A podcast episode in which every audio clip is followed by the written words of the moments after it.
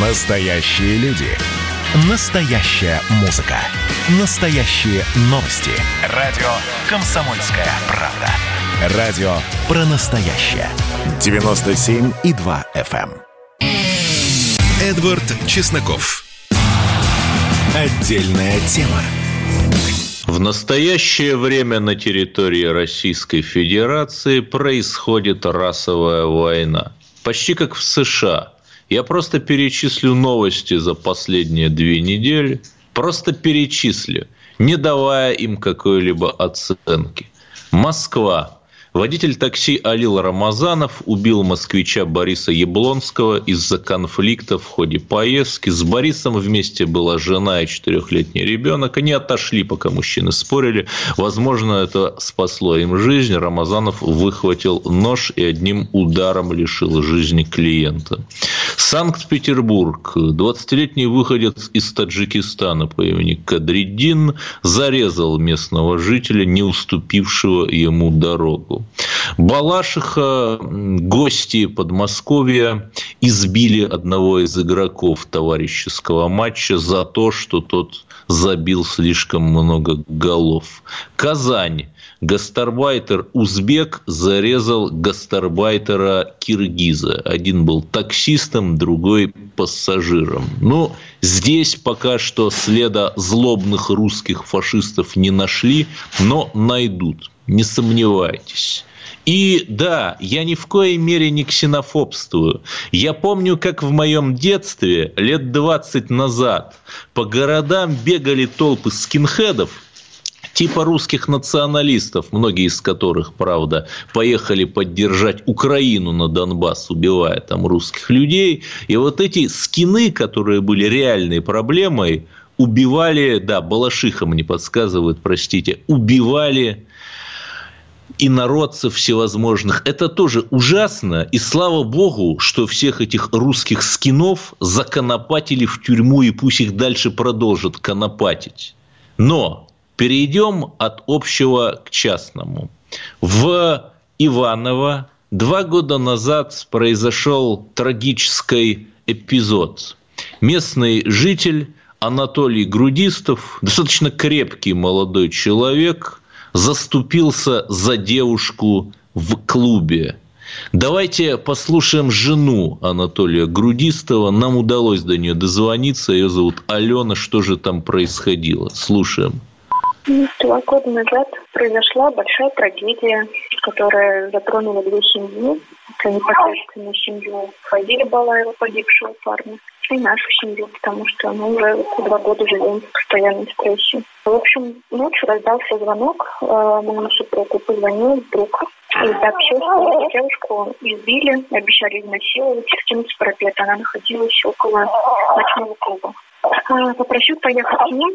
Анатолий, естественно, не смог отказать, согласился помочь товарищу. А, В общем-то, у них было намерение забрать девушку домой, отвезти оттуда. Вот, мстить э, они, ну, как бы, у них и мыслей таких не было.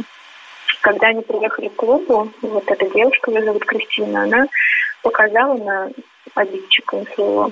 И Анатолий вместе с Андреем подошли к нему, выразили, естественно, свое негодование по этому поводу, что он так э, поступил с девушкой некрасиво. У них завязалась драка. А после этого, конечно, все очень стихийно начало развиваться. Ребят окружили э, их товарища, лиц кавказской национальности. И, в общем-то, начался непосредственно конфликт толпа была разделенная, неадекватная. Они, в принципе, не хотели, ну, как-то разъяснить ситуацию.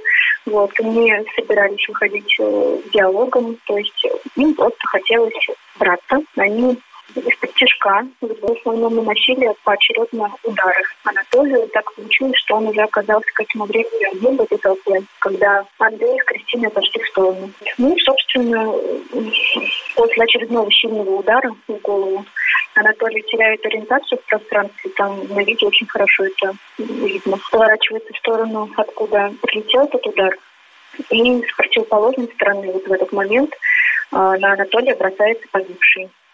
Тут э, вот, как раз-таки произошла вот эта вот роковая случайность, потому что в руке у Анатолия был пистолет, и, скорее всего, от этого удара по руке ну, произошел случайный выстрел. Но пистолет травматический. Ну, Да, пистолет травматический. Ну, то есть легальный, это важная подробность. Легальный, да, ну, да, да, да, да. Формально, как бы, причины вот, в апелляционном, в апелляционном определении написано, что причиной стало несоблюдение прав иностранцев, а именно э, отсутствие перевода документов да, я прошу прощения за качество звука. Я не мог позвонить из прямого эфира Алене, супруге Грудистова, потому что у нее ребенок сейчас в этот момент спит. И как раз вот этот ребенок, который родился месяц назад, фактически без отца на заднем плане плакал. Это было слышно. Дети без отцов, они, знаете ли, плачут чаще, чем с отцами. И что же произошло? Один раз суд присяжных дал Грудистову полтора года. Ну, хорошо, действительно, после его действий погиб человек полтора года. А недавно, если мне не изменяет память, 26 мая уже другой состав суда дал 8 лет. Чувствуете разницу, да? Нас сейчас слушает Андрей, друг Анатолия Грудистова. Вы на связи? Да, да, на связи. Но вы не Добрый тот вечер. Андрей, который вот в том, э, в той драке был. Нет, нет, я не тот Андрей. Да, я... но сейчас Анатолия пытается выставить каким-то злобным, агрессивным человеком, который ненавидел кавказца. Вот это правда?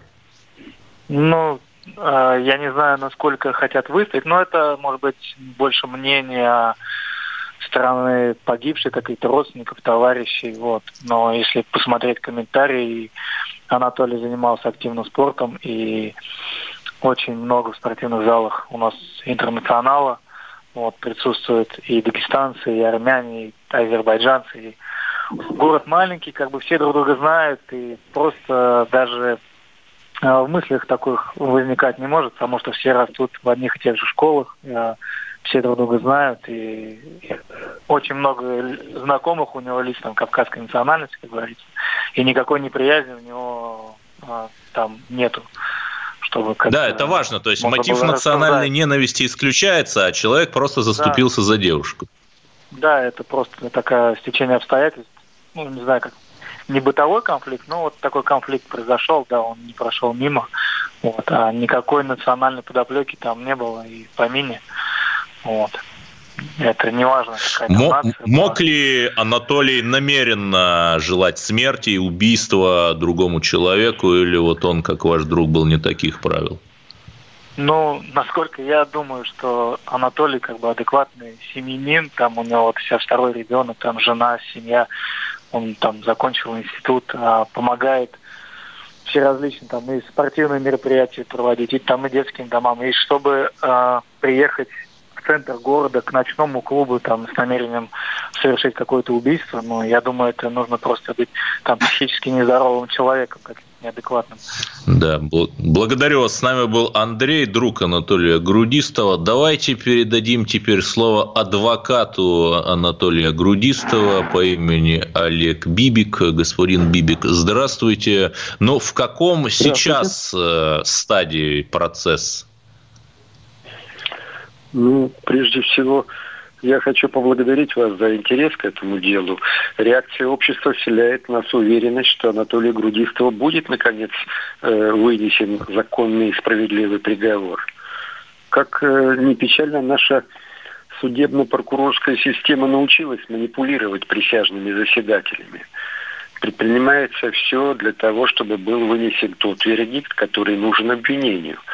От специального подбора и отсеивания неугодных кандидатов присяжные до систематического нарушения э, уголовно-процессуального закона в целях оказания А какие там нарушения были в случае вашего доверителя?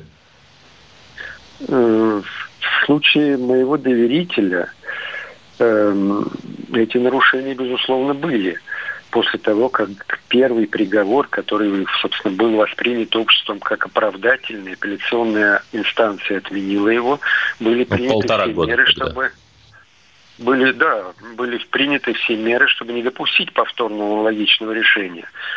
Суд э, очень долго подбирал кандидатов присяжные. Невероятно, но все кандидаты, одобранные в результате якобы случайной выборки, оказались лицами с высшим образованием – у нас процедура отбора кандидатов э, в нашем уголовном процессе непрозрачна, и уже одно это породило у нас сомнения в случайности выбора. В результате случайного отбора присяжными оказались совсем не случайные люди. Это проявилось еще задолго до вердикта. Один из присяжных в самом начале судебного следствия публично выражал свое согласие с мнением обвинения, но председательствующий не отвел его, не заменил запасным. А уже после вердикта выяснились очень интересные подробности о людях, которые вынесли Анатолию Грудистову обвинительный вердикт.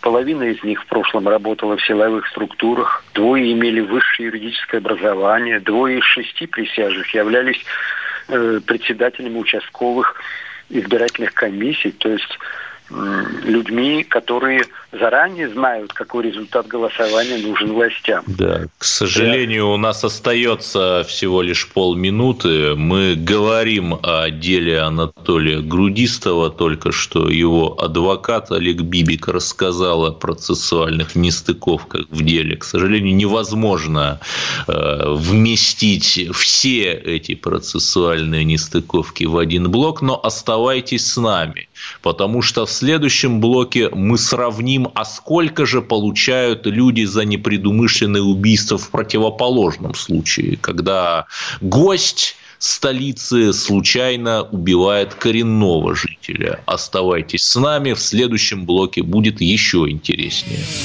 Эдвард Чесноков. Отдельная тема. Радио «Комсомольская правда» – это Настоящая музыка. Я хочу быть с тобой. Напои меня водой твоей любви. На тебе, как на войне, а на войне, как на тебе. Настоящие эмоции. Это то, о чем я, в принципе, мечтал всю свою сознательную жизнь. И настоящие люди. Мы ведь не просто вот придумали и пошли на полюс. Мы к этой цели своей, ну, лет 10 готовились, шли. Радио «Комсомольская правда». Живи настоящим. Эдвард Чесноков. Отдельная тема. Мы завершаем разговор о деле Анатолия Грудистова перед тем, как переступить к другой теме. Я расскажу об аналогичном случае, в чем-то похожем. В 2011 году, тоже, кстати, в ночном клубе, это урок всем добрым людям, не ходите в ночные клубы, там гнезда разврата и порог, в библиотеке ходите с друзьями, с родными, в театры, в музеи, да хотя бы на природу. Многие музеи сейчас, кстати, допоздна работают. Так вот, 11 год. Расул Мирзоев, борец без правил, с по неосторожности нанес удар в ходе конфликта в московском ночном клубе русскому пареньку Агафонову. Ну, здесь говорят, что с одной стороны Агафонов сам на него полез, с другой стороны вот этот Мирзоев проявил мужество и пришел явился с повинной, признал все, кроме, естественно, предумышленности убийства, ему суд тоже достаточно скандальный, там то отпускали Расула под залог, то возвращали, присудил два года, и поскольку эти два года он отсидел в СИЗО, его освободили в зале суда. Естественно, да, жизнь человеческая священна, даже если человек вам не нравится – убивать не надо. Вообще никого не надо убивать. И мы нисколько не националисты. Мы нисколько не ксенофобы. Мы все национальности любим. Мы всего лишь призываем к социальной справедливости. Чтобы за аналогичные дела похожие, близкие, давали аналогичное наказание. Потому что иначе это смотрится так что Грудистову за убийство гостя города Иваново, то есть настоящего гостя, тот парень был нелегальным мигрантом, нелегально у нас находился, дали 8 лет, а Мирзоеву за убийство русского паренька дали в 4 раза меньше. Что же это получается? Как это видится нашим глубинным народом? Что получается в 4 раза дешевле жизнь русского стоит жизни не русского. Но я не буду спекулировать на национальной почве. Я перемещусь в Новосибирск, где уже очень поздно. Там разворачивается тоже трагическое событие. 19-летний Викил Абдулаев был случайно застрелен полицейским. По крайней мере, так это все подают СМИ, мол, парень, в которого выстрелил полицейский, умер, молодой человек, в которого выстрелил полицейский, погиб печально. Да, проблема в том, что перед этим те же самые полицейские ДПСники вели погоню за машиной, у которой, у которой было затонировано стекло. Когда они попытались задержать вот этих вот водителей лихачей, этот, э, это все видно на видео, да, этот Абдулаев э, попытался отбить задержанного, напал на полицейского, все видно на видео. И, в общем, когда рассматриваешь конфликт с такого ракурса, то говорить о невинной жертве, в кавычках, полицейского насилия, в кавычках, тоже сложно. Нас упрекали в том, что вот мы в предыдущем блоке в деле Грудистого – дали слово только одной стороне. Ну, понимаете, мы даем слово всем сторонам. И вот в этом новосибирском деле мы хотели бы предоставить сейчас слово человеку авторитетному, уважаемому представителю диаспоры, господину Расиму Сагиб, Сагибу Оглы-Бабаеву. Здравствуйте, вы нас сейчас слышите?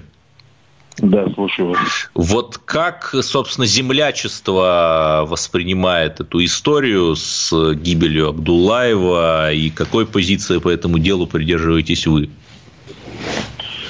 Значит, э, землячество этот, э, эту ситуацию воспринимает как э, жуткое, страшно, эмоционально. Только не потому, что землячество, поскольку этот парень, Викил Абдулаев, он родился в Новосибирске, учился, вырос, воспитывался в семье, нормальной семье. У него э, вся семья граждан России, они родом из Грузии. Вот у этого Вакиля Абдулаева, Царство Небесное, Аллах Рахмет Расен, он жил и дружил со всеми, и русскими, и со своими земляками, и армянами, и езитами. Короче, со всеми как вырос, он учился, еще раз говорю, родился здесь, учился здесь, ходил, ходил в садик. Вот. Э, Причем здесь качество. Есть э, российское уголовное законодательство. Э, там, понимаете, за административное правонарушение огнестрельное оружие не применяется. Понимаете, у гаишников, э, то есть сейчас ДПшников, да, товарищей службы, перед тем заступлением на службу им ставится задача соблюдать законность, значит, э, э, преступления, э, при подозрении человека, э, ведущий автомобиль за рулем, если вы там подозреваете в чем-то, или там он везет багажник, взрывчатку, или наркотики, или у нее есть колющий режим предметы оружия, то вы останавливаетесь, да, э, значит, э, значит, э, один стоит на оружие, готовое оружие, да, к стрельбе, защищать своего сотрудника должен. Второй сотрудник, он дает, представляется, дает команду выйти с машины, руки за голову, или там э, на капот, руки, да, да, э, простите, что перебиваю, у нас очень ограничено время. Мы ни в коей мере не оправдываем это непреднамеренное убийство. Мы никого не оправдываем. Мы никого не оправдываем. Просто, нет. понимаете, они, во-первых, нарушили инструкции МВД. Нарушили инструкции. Они должны быть так поступать, да, вот они, э, никакого погоня. За... Да, но парень-то, в общем, на видео отчетливо видно, что он ведет себя агрессивно по отношению нет, к полицейскому, нет, я бы сказал, нет, крайне нет, агрессивно. Этот парень, 19-летний парень, извините, пожалуйста, он себя, вы, внимательно посмотрите, он вежливо подходит, отпустить его. Зачем? Отпустите. Зачем было задержать, задержать второго парня, его друга, 20-летнего парня? Зачем? Который был за рулем. Зачем его таскать в машину? Служебный автомобиль. Разве можно без досмотра, без, без внешнего досмотра, может, у нее там в кармане какой-то взрывчатка или граната, или, или там э, колющий предмет. Если вы подозреваете в чем-то их, понимаете, это, э, это неправильно вообще с точки зрения профессионализма. Я да, спасибо, уважаемый Расим Сагипаглы Бабаев, представитель землячества, э, изложил нам точку зрения потерпевшего, вернее, уже погибшего, к сожалению. Но давайте послушаем и другую сторону. У нас очень мало времени, к сожалению. Я не могу вот дать и уважаемому собеседнику высказаться полностью, хотя, конечно, есть что сказать. Вы заранее простите. Э, Ростислав Антонов, депутат Новосибирского горсобрания. Вы здесь? Да, добрый вечер. Вот как вы видите эту ситуацию? Ну, э, безусловно, я сегодня перед эфиром созвонился и с администрацией Машкова, и посмотрел публикации в СМИ, и посмотрел интернет, и почитал высказывания э, уважаемого Расим Сахибаглы. Э, и знаете, вот, вот по всей ситуации – вот э, Расим Сахибаглы говорит, ну при чем здесь диаспора? Ну, казалось бы, вырос, там, учился, ну, не крестился, там, ну, как бы это, э, жил в Новосибирске. А, ну, вот когда произошла ситуация, да, вот мы сразу увидели, что насколько активно, насколько э, заметно проявила себя азербайджанская диаспора в городе. Вот если мы возьмем да, вот сразу же приехали э, из Новосибирска и Томска. Из Томска приехали азербайджанцы в Машково, казалось бы, да. А Расим Сахибаглы приехал, в, э, также был в Машково, и он вместе с главой Машковского района пошел в больницу к потерпевшему. А, значит, дальше. Сейчас по публикациям средств массовой информации, я не знаю, насколько они достоверны, не могу проверить, а, возле дома а, сотрудника ДПС усиленная охрана из правоохранительных органов, потому что опасаются каких-то провокаций. Нет, но были же видео, как на 10 или больше машинах уважаемые представители диаспоры приехали, чтобы мирно и без оружия выразить свое несогласие вот с тем, как Конечно. видит эти события да, полиция. Более того, вот, э, вот видео я сегодня смотрел, я не знаю, это сегодняшнее, но вчерашнее – видео, может быть, вот э, как когда оно это было отснято, как э, на площади Ленина э, в центре Новосибирска группа азербайджанской молодежи с наклеенными плакатами вот, с изображением погибшего, убитого, значит, ну, устроила такие, не знаю, как это, гражданской панихидой назвать. Вот, ну, БЛМ по-русски, это... простите мой цинизм. Да, значит, и все это, э, как, как бы правильно сформулировать, все это является своего рода давлением на правоохранительные органы. И мне дальше было очень непонятно, а вот какую опасность представляет сотрудник ДПС, что его привезли в суд в наручниках? Вот мне это вообще непонятно. И вот я как бы дальше не понимаю, что дальше будет. Да, у нас 30 секунд остается, к сожалению, Ростислав. А, а потому, Ростислав Антонов. Да, а потому, конечно, а, если сотрудник совершил правонарушение, а он его совершил, судя по всему, он должен понести ответственность. Да, Но это... да мы надеемся, что все понесут ответственность. Ростислав Антонов, депутат э, Горсобрания Новосибирска. Мы обсуждали трагическую историю с еще одним непреднамеренным убийством как раз молодого азербайджанца полицейским. Продолжим говорить о праймере с Единой России в следующем блоке. Отдельная тема.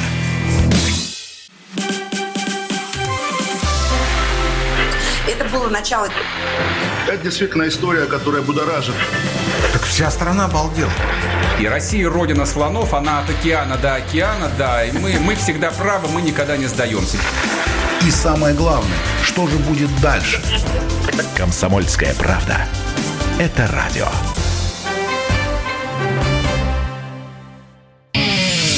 Эдвард Чесноков. Отдельная тема. Нас регулярно спрашивают, ну почему, почему вы не дали нам высказаться? Например, двум людям из Новосибирской области, которые обсуждали трагическую гибель 19-летнего азербайджанца, который, по мнению многих, агрессивно себя повел по отношению к остановившему его инспектору ДПС. Ну, почему? Потому что у нас расписана программа, и в следующих блоках будут другие гости. И сдвинуть эти блоки достаточно сложно. Но все-таки я хочу сказать две очень важных вещи. Что мы всемерно против любого насилия и против убийств. Но в то же время мы против и такого, знаете, государственного лицемерия. Я это уже говорил, я это повторю, когда условному Мирзоеву за убийство условного Агафонова дают два года, а услов... непреднамеренное убийство, да, важно, а условному Грудистину за убийство условного Болеева дают 8 лет, в 4 раза больше. Но давайте все-таки о хорошем. Екатерина Винокурова, девушка достаточно оппозиционных взглядов, как сказала, что из всех депутатов один из немногих от правящей партии, кого она уважает, это Сергей Боярский депутат от Санкт-Петербурга, действующий. И вот он один из участников праймерис «Единой России», каковые завершились вчера а итоги почти во всех регионах подвели сегодня. Ну, Сергей, здравствуйте. Правильно ли я понимаю, что уже официально можно поздравить вас со вторым местом? Добрый вечер. Да, действительно, итоги э, уже подвели, учитывая, что Петербург голосовал исключительно с помощью цифрового голосования, которое было авторизовано через госуслуги.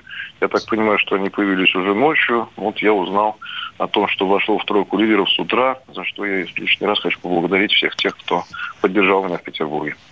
Ну и снова мы вас поздравляем. Мы считаем, что вы очень достойный депутат. Ну и чтобы не переходить исключительно, знаете, к такому удобному интервью, вот в Санкт-Петербурге последнее время, да и не только в нем, обострился вопрос с мопедами и самокатами. Очень много ДТП.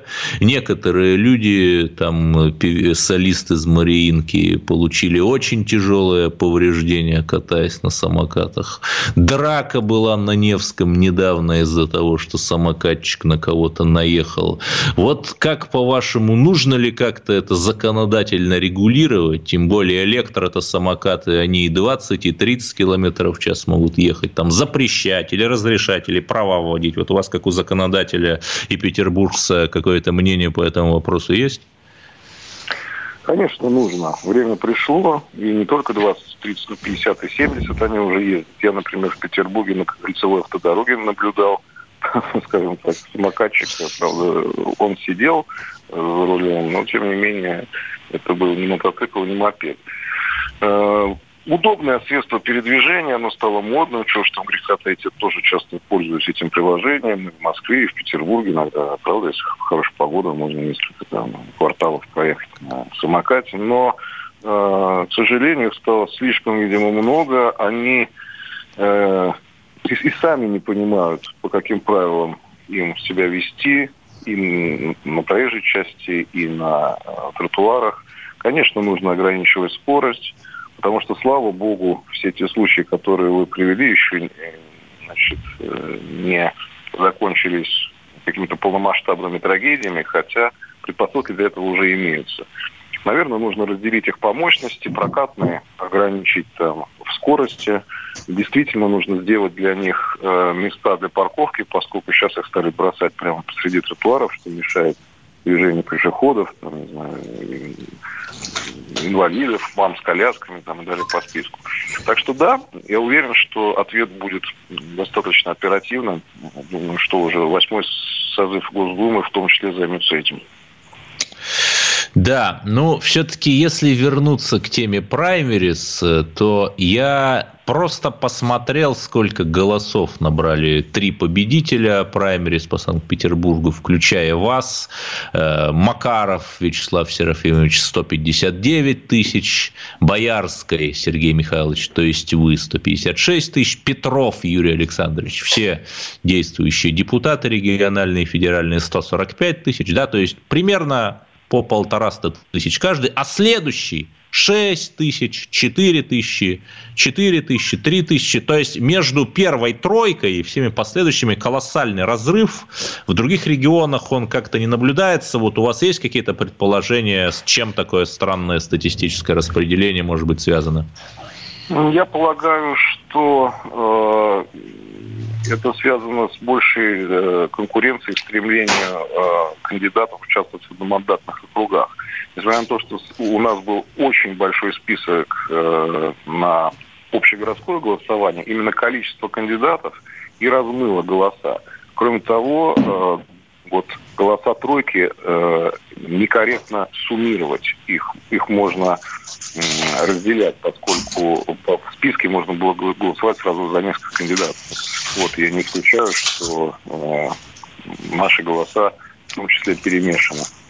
Вот. Но в любом случае, я вам честно признаю, что я переживал, поскольку э, видел э, настрой других кандидатов, э, видел их активность в социальных сетях и, и на улицах. Предварительное голосование становится таким полномасштабным внутривидовым противостоянием, которое, как известно, всегда сильнее межвидового, да, потому что сильнейшие собираются, и э, люди делают э, выбор, и причем много раз уже было сказано, что результаты не переписываются, не меняются. Понятно, что там есть определенные квоты у, у руководства, вот, но э, которые там, знаете, приглашают губернаторов, например, возглавить список, которые не участвуют в выборах и так далее. Ну да, паровозы так называемые. Да, локомотивы, как их там называют. Вот, но тем не менее, действительно, для многих-многих моих коллег, и действующих депутатов, и тех, кто а, планировал в этот раз стать кандидатом в законодательное собрание или э, в Государственную Думу, этот отбор был, наверное, ну, первым таким очень серьезным шагом. И, и, к сожалению, конечно, не все его прошли. Вы знаете, что по всей стране результаты разнятся, и есть э, фавориты, которые не прошли, несмотря там, да, на прогнозы. Так что это, это Ну, например, вот мой собеседник Сергей Боярский, он добрый человек, а вот я скажу, что Сергей Железняк, которого мы, конечно, очень любим, он 61 место занял по Москве, набрав 1200 голосов, там лидеры 300 тысяч. Но все-таки вернусь к моему собеседнику, уважаемому Сергею Михайловичу. Э, мы же очень любим эксклюзивы. Вот, может быть, вы сейчас у нас в эфире радио «Комсомольская правда» объявите о том, что планируете пойти в Государственную Думу на следующий срок? Я, конечно, планирую. Я стал победителем э, а вот с какой повесткой, с какой повесткой, как, собственно, собираетесь решать э, социальные проблемы Санкт-Петербурга, коих по-прежнему немало? Вы знаете, ну, в первую очередь я бы хотел завершить начатое. Законодательный процесс очень инертная вещь, как оказалось. Вообще, пока в Государственную Думу не попадешь, не сберешься, ни по наслышке, ни по, так сказать, э, открытым данным, не поймешь, как все устроено, сколько нужно пройти согласований с профильными ФАИВами, как мы их называем. Федеральными органами исполнительной да. власти, это я поясняю для зрителей. Органами исполнительной власти, министерствами, ведомствами, а, аппаратами, э, комитетами, а уж потом начинается, так сказать, политическая борьба э, и уговоры представителей других фракций поддержать ту или иную инициативу. Знаете, мне пресловутые курилки в стерильные зоны аэропортов удалось вернуть лишь через два года после внесения. Представляете, да? Хотя мне казалось, что это такой элементарный вопрос. Вот, я сейчас возглавляю рабочую группу межфракционную по противодействию э, всякого рода преследованиям э, в сети интернет, э, защите прав человека на личную жизнь, на изображение – сейчас мы к этому добавим еще голос, учитывая э, распространение биометрии и э, значит, э, ростом числа. Ну да, вот каждый банк, не буду говорить какой, мне говорит, а вот оставьте свои там голосовые лицевые данные, а я как-то боюсь, постоянно же воруют эти данные. Да, абсолютно верно. Вообще седьмой созыв сделал такой большой шаг вперед по а, законодательному обеспечению вообще всего процесса нашей постепенной цифровизации. Вот это касается и государственных услуг, и деятельности социальных сетей, и борьбы с запрещенным контентом в них. Вот, буквально завтра мы в первом чтении будем рассматривать законопроект, с автором которого я являюсь о приземлении э, так называемым интернет-гигантов иностранных в нашей юрисдикции. Ну, об их замедлении, да, у нас, к сожалению, 30 секунд остается. Да, Сергей да, Михайлович. поэтому хочется завершить начатое и э, развиваться дальше. Мы, к сожалению, подчас запаздываем немножко на шаг от развития технологий, поэтому нужно догонять и обгонять. Спасибо всем за поддержку.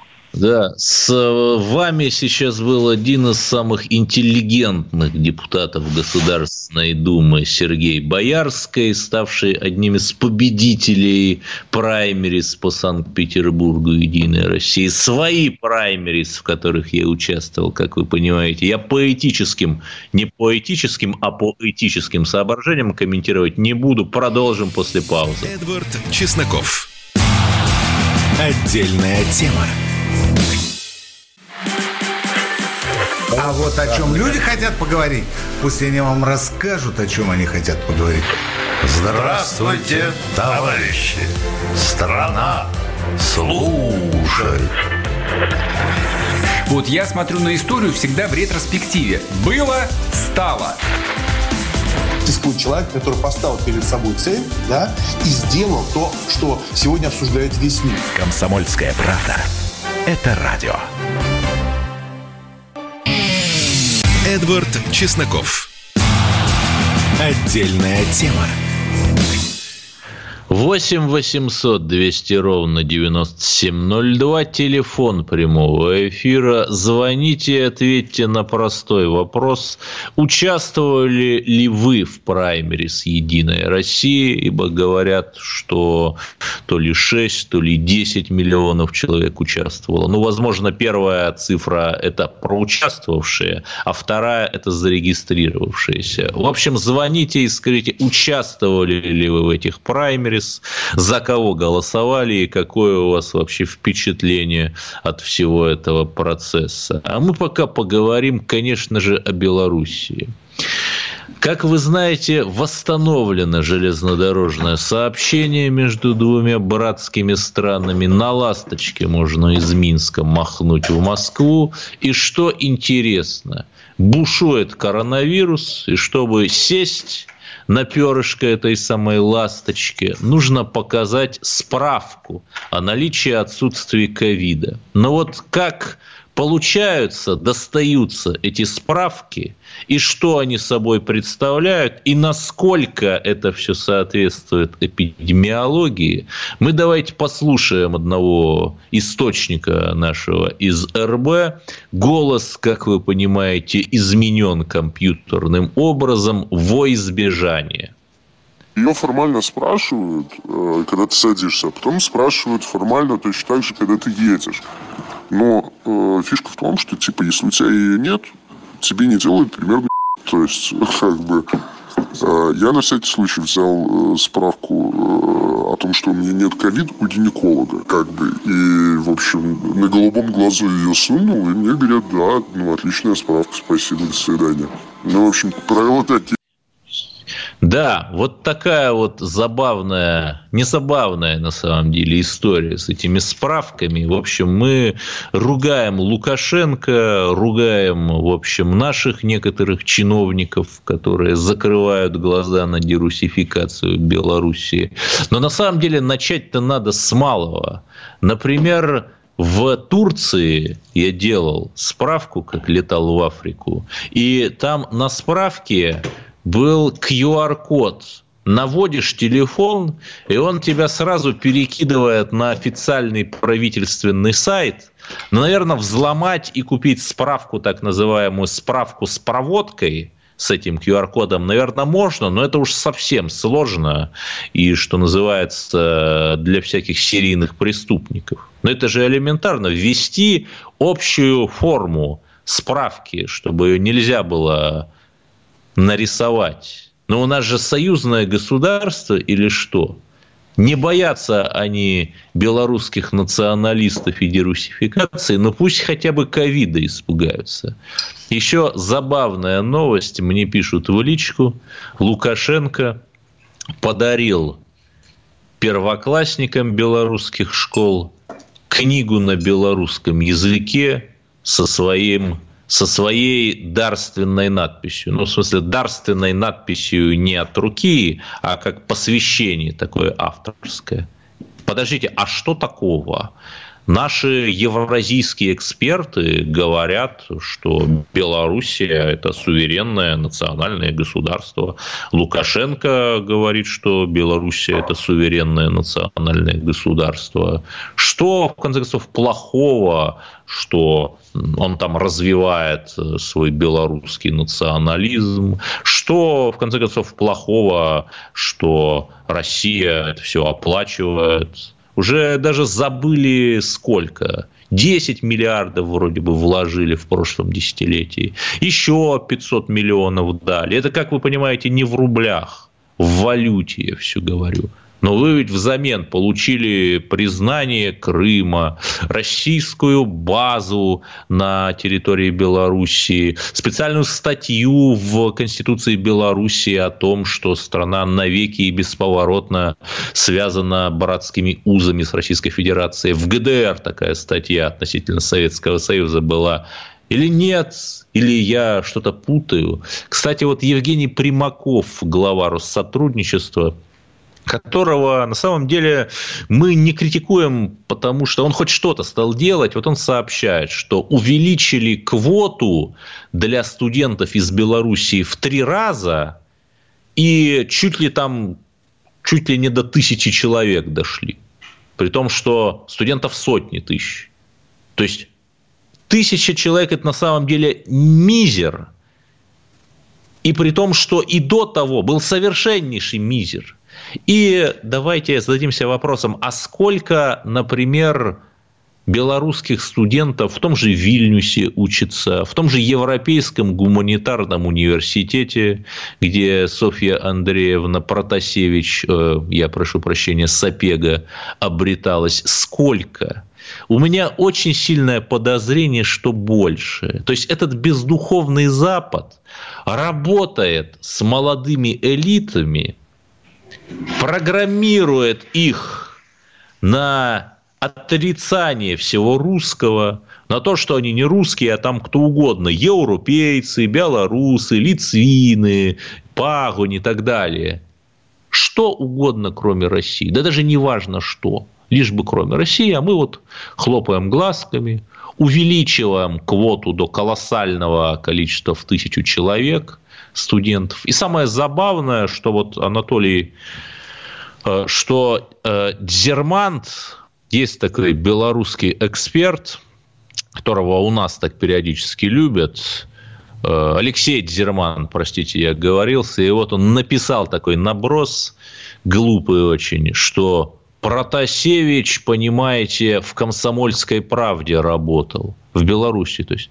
Да, работал, только не в штате, а пришел еще в очень молодом возрасте, месяца два проработал, комсомолка увидела, что он просто использует редакционные возможности для прокачки своих соцсетей и, не беря его в штат, мягко попросила. Ну, простите, пожалуйста, нету у комсомольской правды в Беларуси собственных спецслужб, чтобы выяснить, там, националист он или не националист. И самое главное, Батькин эксперт Алексей Дзермант упрекает Россию, что злобные русские националисты поехали, значит, в Донбасс на стороне Украины воевать, точно так же, как вот эти самые Протасевичи и его друзья из батальона «Пагонь», которые тоже в количестве больше ста человек. Отвечаю. Понимаете, в чем проблема? Называть человек может себя как угодно. А ОММ не называла себя пирамидой, например. Инвестклубом себя называла. И когда какие-то люди едут в Донбасс убивать русских людей, то они не русские националисты, хотя они могут себя так называть, они украинские националисты. То есть господин Зермант упрекнул нас в том, что добрая Россия, в ней живут украинские националисты, поехавшие в Донбасс убивать русских. Вот такая логика у этих батькиных экспертов. Я сегодня злой, но надеюсь, что все будет хорошо. Оставайтесь с нами на радио «Комсомольская правда». И о новых русских победах вы узнаете самыми первыми. Это был понедельник, и он прошел хорошо. С вами был я, Эдвард Чесноков. Эдвард Чесноков. Отдельная тема.